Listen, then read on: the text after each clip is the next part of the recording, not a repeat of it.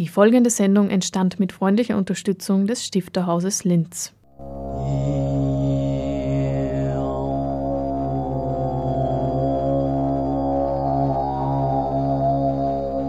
Literatur im Radio.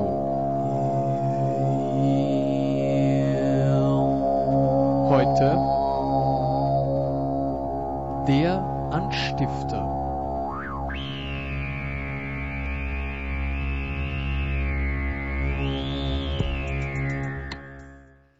Für mich ist immer das Wichtigste und Schönste ja das Schreiben an einem Buch. Abschließen oder loslassen fällt mir überhaupt nicht schwer. Also ich gehöre nicht zu denen, die dann immer noch sehr viel herumschreiben und umschreiben. Also höchstens Fehler korrigieren gibt es ja immer am Ende trotzdem noch Dinge, die man übersehen hat.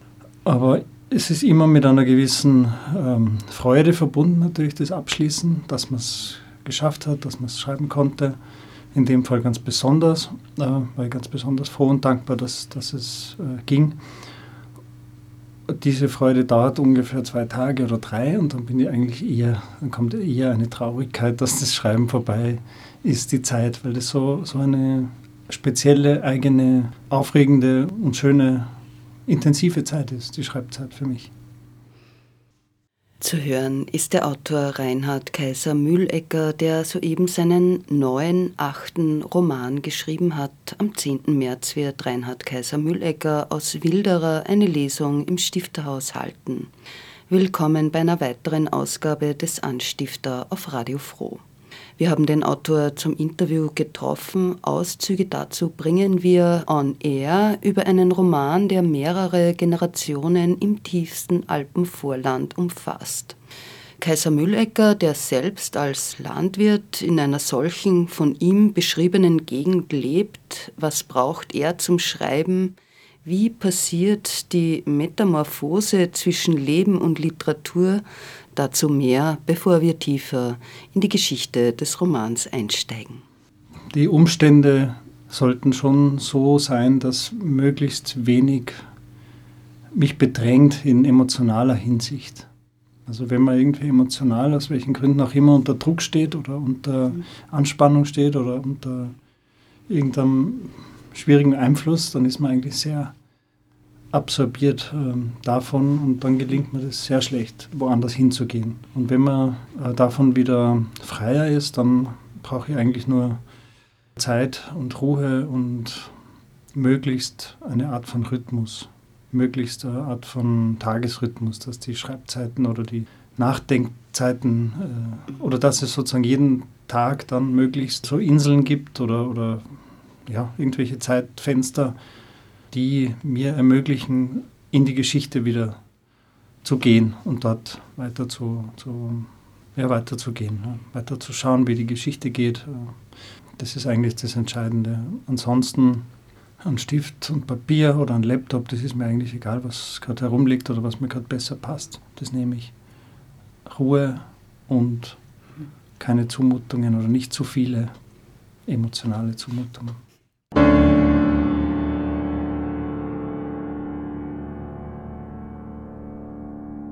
Das eigene zu finden, ist, glaube ich, das Schwierigste vielleicht für einen, für einen Schriftsteller oder für, für einen Künstler in, in jeder, egal was er macht. Vielleicht für einen Menschen an sich. Es ist schwierig, seinen Weg zu finden, unbeeinflusst von Moden, was der Rest der Welt toll findet. Es fängt ja bei dem an, was man anzieht, gerne. Ist das jetzt das, was man wirklich gerne anzieht oder ist es das, was sozusagen alle anhaben? Und das ist, äh, glaube ich, das Schwierigste, sich frei zu machen von, von Erwartungen oder, oder Moden, kann man vielleicht kurz sagen. Und mein Vorteil war, dass ich völlig fremd von dieser oder völlig fern von dieser Literaturwelt aufgewachsen bin und auch immer gelebt habe. Also wenn man die Mode nicht kennt, dann sieht man sie irgendwie an. Kann man ja auch auf der Straße oft sehen, dass Leute, es gibt einfach besser informierte und schlechter informierte, was die Mode betrifft. Dann gibt es welche, denen ist es ganz egal, die haben ihre eigene und so weiter. Aber Mode ist jetzt überhaupt nicht mein Thema. Aber es war einfach sehr schwierig, ähm, dahin vorzudringen, was man eigentlich, äh, wie man eigentlich klingt oder wie man eigentlich sozusagen, wie man sein Wesen übersetzen kann in irgendeiner Art von Und das ist viel weniger äh, äh, Suchen nach, was klingt gut oder was, was tut sonst niemand, weil wenn man das eigene findet, ist es sowieso automatisch so, dass das niemand sonst so hat. Aber das ist sehr schwer, sich frei zu machen von Vorbildern zum Beispiel. Weil oft findet man, wenn man beginnt, besonders die Sätze am besten, wo man eigentlich schon beim Schreiben weiß, das klingt so wie, als hätte es der andere geschrieben. Oder auch die Wünsche, dass man ein Buch schreibt, das vielleicht schon wer andere mal geschrieben hat. Sich frei zu machen von den Dingen, die, die man selber vielleicht sich wünscht und sowieso weiß, man kann sie nicht. Man wünscht sich ja oft auch mal wer ein anderer. Und sozusagen, das, man muss dorthin gelangen, das nicht mehr zu, damit zurechtzukommen, dass man eben so ist, wie man ist und daraus das Beste machen. Das ist beim Schreiben, glaube ich, das klingt so einfach, aber, aber das ist überhaupt nicht einfach. Und beim ersten Buch stand in der Verlagsvorschau eine neue Stimme oder sowas. Und das war mir vollkommen unklar, was das eigentlich heißen soll. Und das wurde mir mit der Zeit immer klarer. Es ist trotzdem eine Phrase oder eine Floskel, aber das ist das Entscheidende, die eigene Stimme zu finden. Und ob ich die beim ersten Buch schon gefunden hatte, würde ich jetzt nicht unbedingt sagen können, aber ich hatte schon den Eindruck, dass das irgendwann mir sicherer wurde, sozusagen, das, das, das eigene, wo, wo das liegt oder wie das klingt oder was übereinstimmt mit dem Schrift und Denken und Träumen. Und der Erfolg oder es ist ja total abstrakt, aber mein Wesen ist immer eher getrennt von, von der Außenwelt in vielerlei Hinsicht und ich habe das eigentlich sehr wenig mitgekriegt und war immer froh, wenn es ging, wenn es Geld gab, wenn es irgendwelche Stipendien oder auch Preise gab. Und so ist es nach wie vor. Ich bin froh, wenn ich dieses Geschenk kriege, dass ich sozusagen die Zeit geschenkt kriege äh, zum Tun.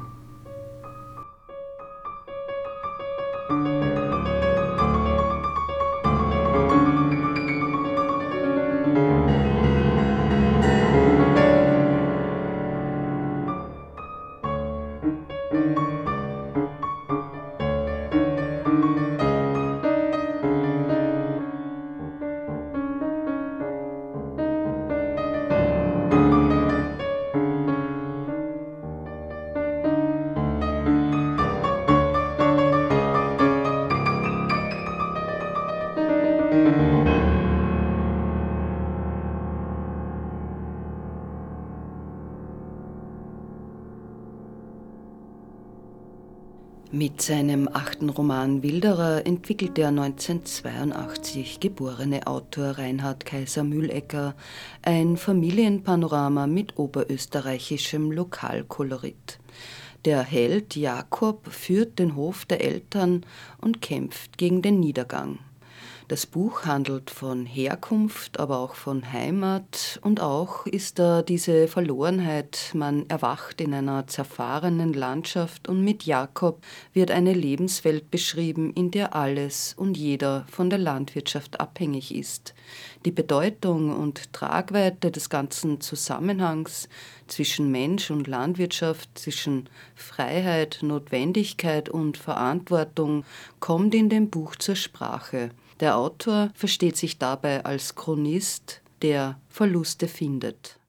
Also eigentlich ist die Lebenswelt, die beschrieben wird, die Lebenswelt, die, die, in der ich äh, aufgewachsen bin und die ich sehr gut kenne, von der ich auch in gewisser Weise überhaupt nicht loskomme, was ich immer wieder bedauere und immer wieder auch nicht bedauere, sondern, sondern es doch als Aufgabe sehe oder vielleicht auch als Geschenk in gewisser Weise, das mir sonst keine Weltgegend gegeben hat. Also weil bei den Reitern heißt es, man muss das Pferd kennen, das man reitet. Und so ist es ein bisschen jetzt mir mit dieser Gegend, ob ich will oder nicht. Ich kenne sie ganz gut, besser als jede andere. Und warum dann nicht die als sozusagen Raum nehmen, nicht als Kulisse für irgendein, dass irgendwas zum Klingen gebracht wird. Ich meine, es wird eh nichts zum Klingen gebracht, wenn man hört Autobahn und Schweineställe. Sozusagen, da tritt ja bei den allermeisten jetzt nicht der Reflex ein, zu einem Buch zu greifen, sondern einfach als, als Raum mit Geschichte, als historischer Raum. Dafür ist die Autobahn auch keine Kulisse, sondern als tatsächliche sozusagen wie ein Mahnmal ist die ja dort in, in der Gegend tatsächlich. Die hat ja ihre, ihre Geschichte und sie durchschneidet den Ort oder die Orte, die an, an dort liegen.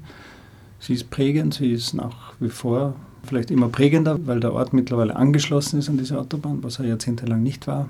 Und darunter, unter diesem Anschluss oder im Umkreis herum, verschwinden die wertvollsten Böden. Das ist die, weil, sie, weil sich Firmen ansiedeln und so weiter.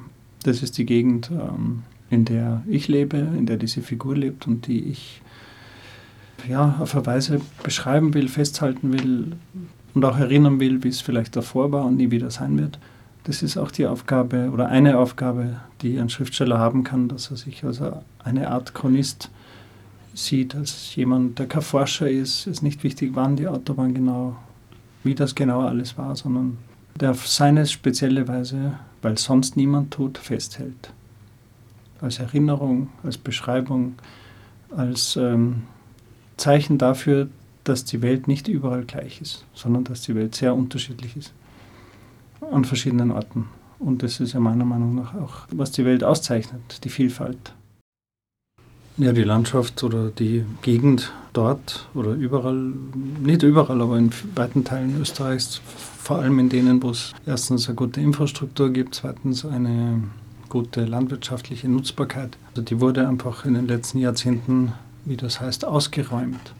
Und es gab einfach zunehmende oder gibt zunehmende Maschinisierung. Die Maschinen wurden immer größer, also Schlagkrafterhöhung bei Maschinen und so weiter. Und da kann man einfach, äh, da stehen Bäume und, und äh, das, um diese Maschinen dann möglichst ideal einsetzen zu können, braucht man einfach auch entsprechende Flächen. Und entsprechende Flächen kriegt man nur, indem man Felder größer macht und störende Elemente wie Bäume, Büsche und so weiter entfernt. Gräben vielleicht auch, Tümpel und so weiter. Das hat natürlich eine massive Auswirkung gehabt auf Flora, also auf die, auf die auf die Tierwelt vor allem, auf die Fauna, also auf Amphibien, auf es gibt diese ganzen Tümpel nimmer. Und heute wird jeder Fischteich, äh, den wir hat, kommt ja auch im Buch vor, ausgeräumt von Otter, Reiher und so weiter, auch wenn es dafür vielleicht wieder mehrere Ursachen gibt. Aber es ist sicherlich eine, dass die sonst nichts mehr zum Fressen finden. In den Tümpeln, die es früher überall gab. Das ist einfach verschwunden. Es wird alles begradigt, es wird alles drainagiert, es wird alles äh, trockengelegt, um die, die Flächen, die bewirtschaftbaren Flächen zu mehren. Und das ist das, was passiert ist. Die Landschaft meiner Kindheit, die denkt man trotzdem immer noch, wenn ich jetzt in Deutschland bin oder in anderen Gegenden, wie kleinteilig das bei uns immer noch ist. Aber es ist trotzdem auch hier viel geschehen. Wenn man im Osten Österreichs unterwegs ist, da ist sowieso, äh, da, da, da, ist ein Hase ein armer Hund, weil da kann sie nirgends mehr verstecken. Da gibt es ja kaum irgendwelche Rückzugsmöglichkeiten. Und gerade in, in Niederösterreich gab es eine Meldung in den Zeitungen, ähm, ein Sandsturm oder Erdsturm. Da wurden riesige Mengen von wertvollem Ackerboden einfach verfrachtet. Die holt der Wind und bläst die irgendwo hin. Und das passiert natürlich in Räumen weniger, in denen viel Hecken sind und so weiter, die, die weniger intensiv bewirtschaftet sind.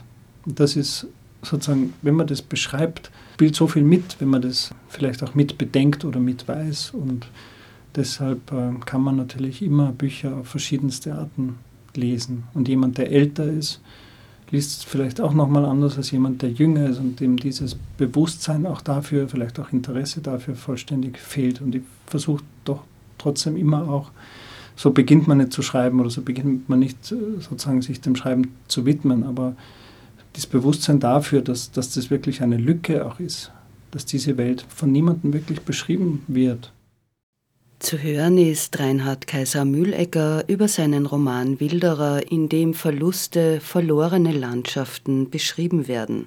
Daneben wird aber auch die Bedeutung von Heimat besprochen, etwas, das mitschwingt und abseits von Folklore vor allem dann spürbar wird, wenn das Leben durch Entwurzelung an sich in Gefahr gerät. Und finde das immer was sehr wie soll ich sagen, nicht Herstellbares, dass man irgendwo ist und irgendwer kennt einen, weil man halt einfach da geboren ist. Diese Gnade hat ja nicht jeder, wenn man das jetzt als Gnade. So kann man es nämlich auch empfinden. Ein anderer ist nirgends zu Hause, äh, weil die Eltern abhauen mussten, weil es Bomben am Schädel und so weiter. Also das ist, den kennt niemand und sagt, du bist immer noch so und so wie vor 30 Jahren. Hat natürlich auch Nachteile, wenn alles gewusst wird bis ins siebte Glied. Das schon auch, aber das berührt mich eigentlich ich lebe innen vor allem. innen und auf diesem Grundstück und auf den Feldern. Und das ist meine Welt und meine Aufgabe, der ich ja, mich widme. Und wer hat schon eine Aufgabe?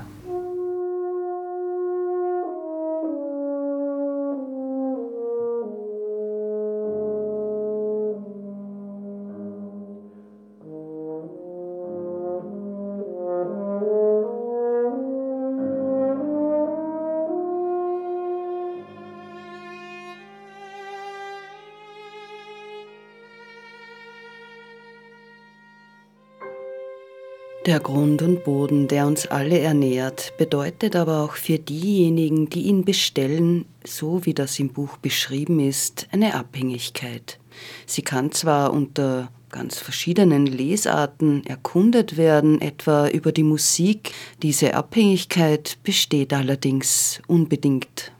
Habe ich schon mich von Anfang an im Grunde, und das war eine völlig bewusste Entscheidung, nämlich begonnen mit Musik die in meinem Leben, Kindheit und so weiter keine Rolle gespielt hat, aber, aber mich hat es immer hingezogen zur Volksmusik, nämlich nicht zur, zur Schlager- und Volkstümlichen, sondern zu der zu alten Liedern und, und einfachen Liedern aus dem Gebirge und so weiter. Das darf man ja eigentlich wenig äh, sagen ist jetzt nicht so, man kann sagen, man hat peruanische Panflötenmusik, hat Flamenco aus Andalusien, aber, aber, Volksmusik ist jetzt nicht so.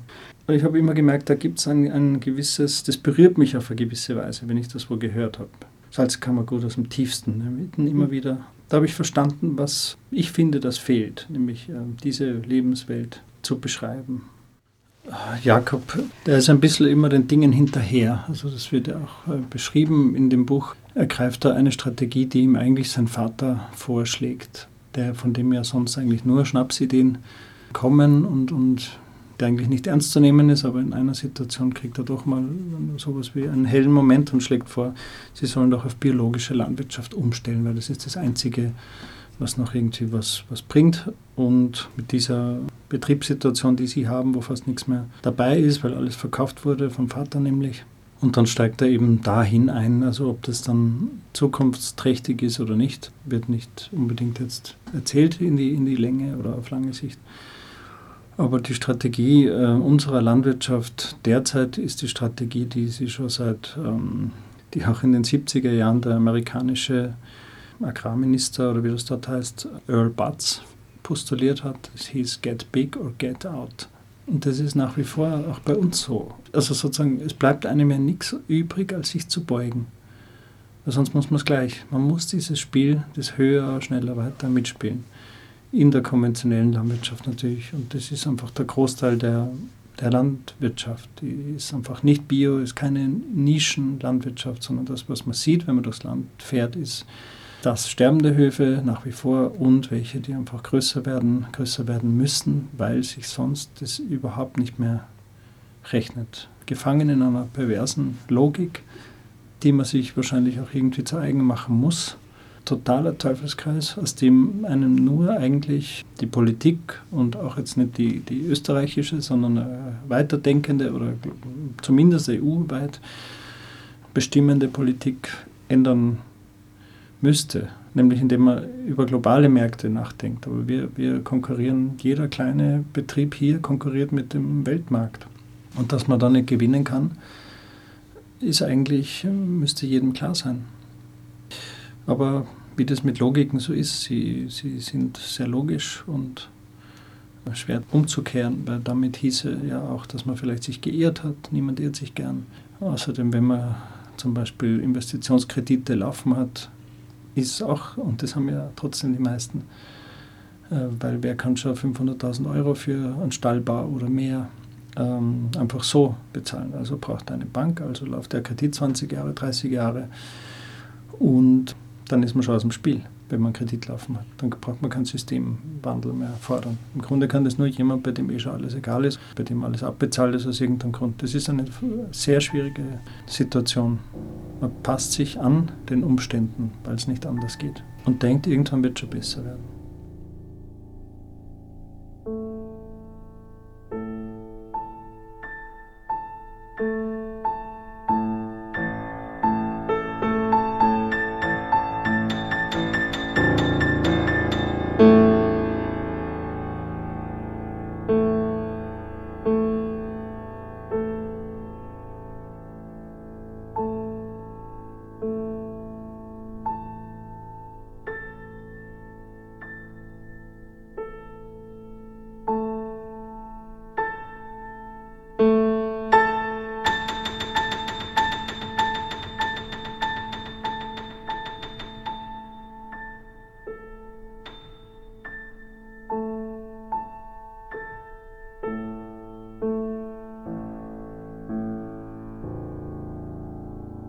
Möglicherweise ist in dem Buch Wilderer die Natur der Hauptprotagonist. Die Figur Jakob aber ist von vielen Menschen umgeben. Bevor wir uns den Gründen und Abgründen des Familienlebens widmen, bleiben wir noch beim Helden, der schweigsam seine Umwelt beobachtet und der über weite Strecken die Gesellschaft der Tiere, die der Menschen vorzieht. Kaiser Mühlecker erwähnt im Interview irgendwann den Begriff des Autismus, um seinen Protagonisten Jakob zu beschreiben. Man kann vielleicht aber auch anderes herauslesen, etwa Bescheidenheit, eine mittlerweile selten anzutreffende Tugend. Ja, Jakob ist Anfang 20 ungefähr in dem Buch und sehr mit sich selbst beschäftigt, vermutlich. Und die sozusagen größeren Themen und dazu gehört natürlich auch die, die Geschichte. Und das ist sehr, das dringt zu ihm nur sehr ähm, verworren, vielleicht auch ein bisschen durch das Radio, das er sehr gern hört. Und wahrscheinlich ist er damit ganz ähnlich manch einem von uns, der sozusagen nur atmosphärisch äh, spürt, ob das jetzt so konkret ist, weil vielleicht in der Familie Geld noch da ist aus ungeklärten Quellen oder weil man weiß, der Großvater war irgendwie involviert ins Kriegsgeschehen, so wie, wie sehr viele natürlich. Das ist bei ihm vorhanden, denke ich, wie bei vielen, so als diffuses Schuldgefühl ein bisschen. Das ist mein Eindruck. Und wie geht man damit um, wenn ja auch nirgendwo sozusagen ein Kläger oder ein, ein jemand, der einen beschuldigt, greifbar wäre. Ähm, aber es verursacht ein, ein Lebensgefühl vermutlich trägt zu einem Lebensgefühl bei. Und das Handfesteste vielleicht oder das Greifbarste, wenn über einem immer die Autobahn dröhnt, die vielleicht auch von Zwangsarbeitern zum Teil errichtet wurde, ist, dass man sein Geld, das man selber verdient, anständig verdient. Und das ist so ein bisschen auch alles wortlos, sprachlos, ähm, ein, ein, ein Wunsch von dem Helden, dass er das Geld nimmt praktisch fast nur zweckgebunden. Er nimmt das Geld, das da geerbt wird und kauft die Sachen zurück oder, oder nicht zurück, aber er, er setzt das vom Vater Verjuckste aber, und, und kauft Maschinen und so weiter. Aber er nimmt es nur dazu, um die ursprüngliche Form und Größe und, und so weiter, Ausstattung des Betriebs wiederherzustellen und das restliche verdient er selbst. Er möchte ein anständiger Mensch sein und hat das diffuse Gefühl, er kommt aus Verhältnissen, wo das wo es zumindest sein Großvater, zu dem er ein sehr gutes, äh, enges Verhältnis hatte, liebevolles, viel mehr zum eigenen Vater. Das ganze Buch ist ja eine, schließt an an, wie es bei mir manchmal jetzt ist oder eigentlich vielleicht immer, weil es ja sowieso alles in einem Raum spielt, an eine Figur oder an, eine ganze, an ein ganzes Buch im Grunde, das 2016 erschienen ist, das ist Fremde Seele, Dunkle Wald, wo diese Familie und ähm, genauso vorkommt. Also die beiden Figuren, Jakob und Alexander, wurden, deren Leben wurde da so abwechselnd erzählt. Und irgendwann hatte ich den Eindruck, dass ich von diesem Jakob nicht, ähm, noch nicht sozusagen bis zum Ende erzählt habe. Und ob das jetzt zu Ende erzählt ist, weiß ich nicht. Aber ich hatte das Gefühl, ich, ich würde da noch gerne mehr über diese Figur wissen. Und dann bin ich der eben noch einmal gefolgt.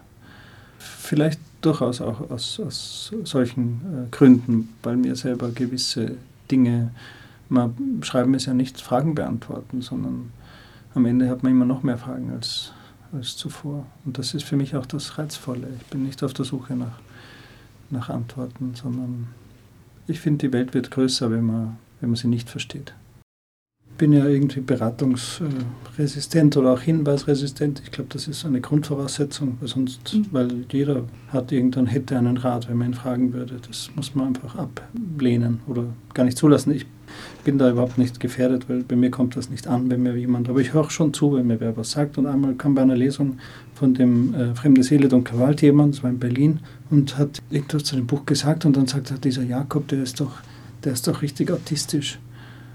Und fand ich natürlich ein, ein Wort, das ich da nie, äh, ich habe ja keine Zuschreibungen, die sind so, wie sie sind. Und, aber das habe ich eigentlich nie vergessen und habe immer wieder darüber nachgedacht und hatte den Gedanken, dass man das vielleicht so sehen auch könnte.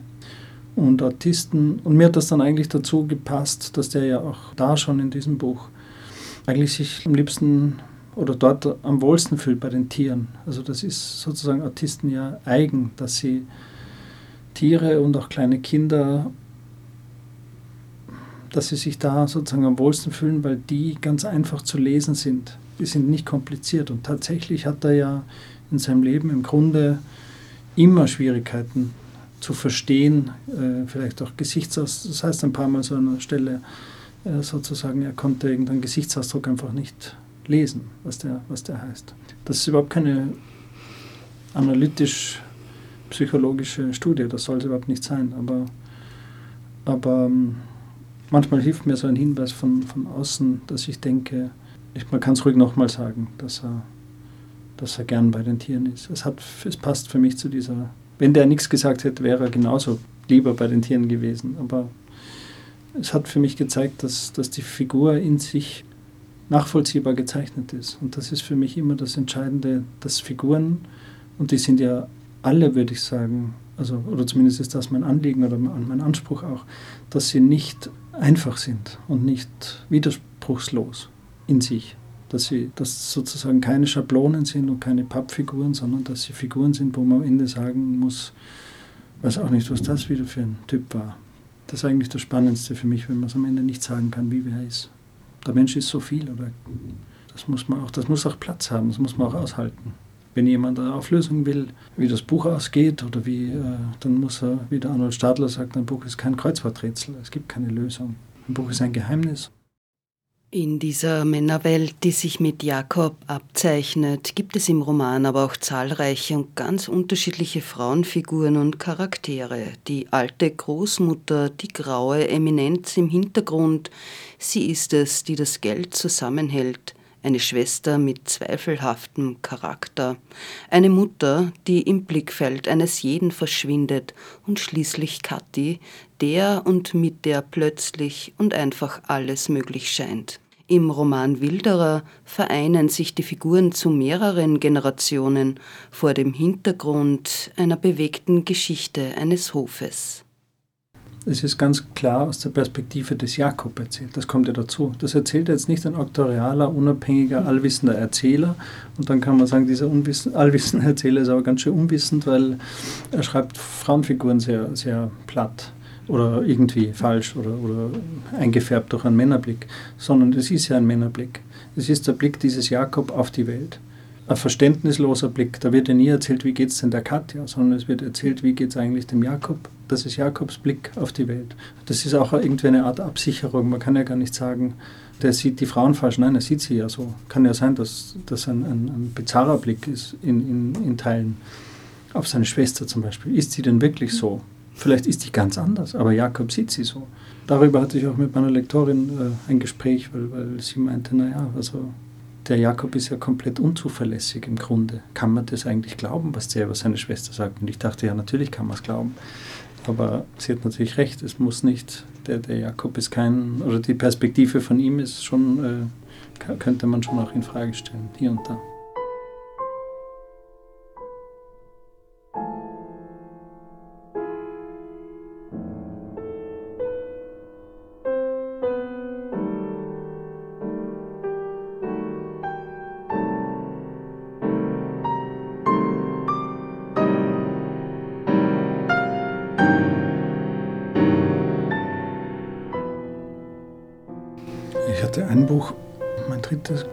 Gibt es eine Frau, die geht in ein Lokal und setzt sich da hin und bestellt was zu trinken. Irgendso.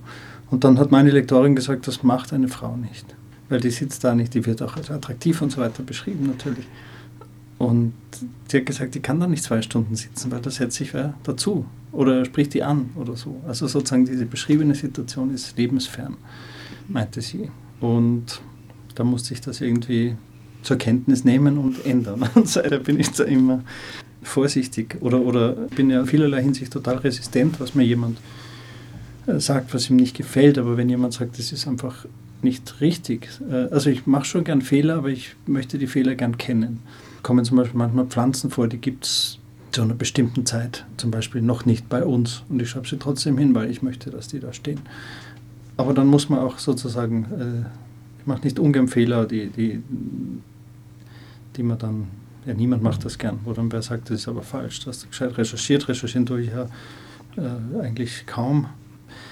Das alles, um, um der Frage auszuweichen, wie es denn mit den Frauenfiguren äh, vonstatten geht. Man begegnet ja nicht nur Männern im Leben, sondern auch jeder Menge Frauen. Und man macht auch so seine Erfahrungen. Ich hoffe nur, dass, also ich denke grundsätzlich, dass, dass der Schriftsteller weniger sich Dinge ausdenkt oder irgendwelche bekannten Leute hernimmt als Schablonen, das mag es auch geben, aber ich glaube eher bei so Autoren, wie zu denen ich gehöre oder ich mich zugehörig fühle, die verteilen eigentlich ihr Wesen auf die Figuren. Und so sehe ich das eher. Ich denke, diese Katja, die, das ist eine Ausformung auch von mir, genauso wie der Großvater und der Jakob und der Alexander. Das sind alles Möglichkeitsformen von mir. Ich denke, das Schreiben hat das, das Schöne, dass es so regellos ist. Sozusagen, mein Leben ist ja als Ganzes in vielerlei Hinsicht ohne vorgegebenen Rahmen. Und das ist ja gar nicht einfach, immer damit umzugehen, aber beim Schreiben ist es sehr einfach, weil man diesen, weil es sozusagen die Bedingung ist, glaube ich, fürs so halbwegs epische, breit erzählende Schreiben, dass man seine Grenzen verlässt oder, oder, oder sich in jede Richtung aufmacht. Deshalb ist es auch wahrscheinlich sehr anstrengend, weil man, weil man sehr viel von sich auf die Fläche bringt. Äh, das ist reine, reine Emotion im Grunde oder reine Empfindung. Das ist kein Gedanke, ich denke, was würde ich tun, wenn ich eine Frau wäre, äh, sondern man, man bewegt sich so wie ein Geist zwischen, dann ist man mal ein Baum und dann ist man eine Figur, die eine Frau ist, dann ist man wieder dieser Mann mit Gedanken, die, die vielleicht ein anderer äh, sagen würde, eigentlich muss man den sofort wegsperren.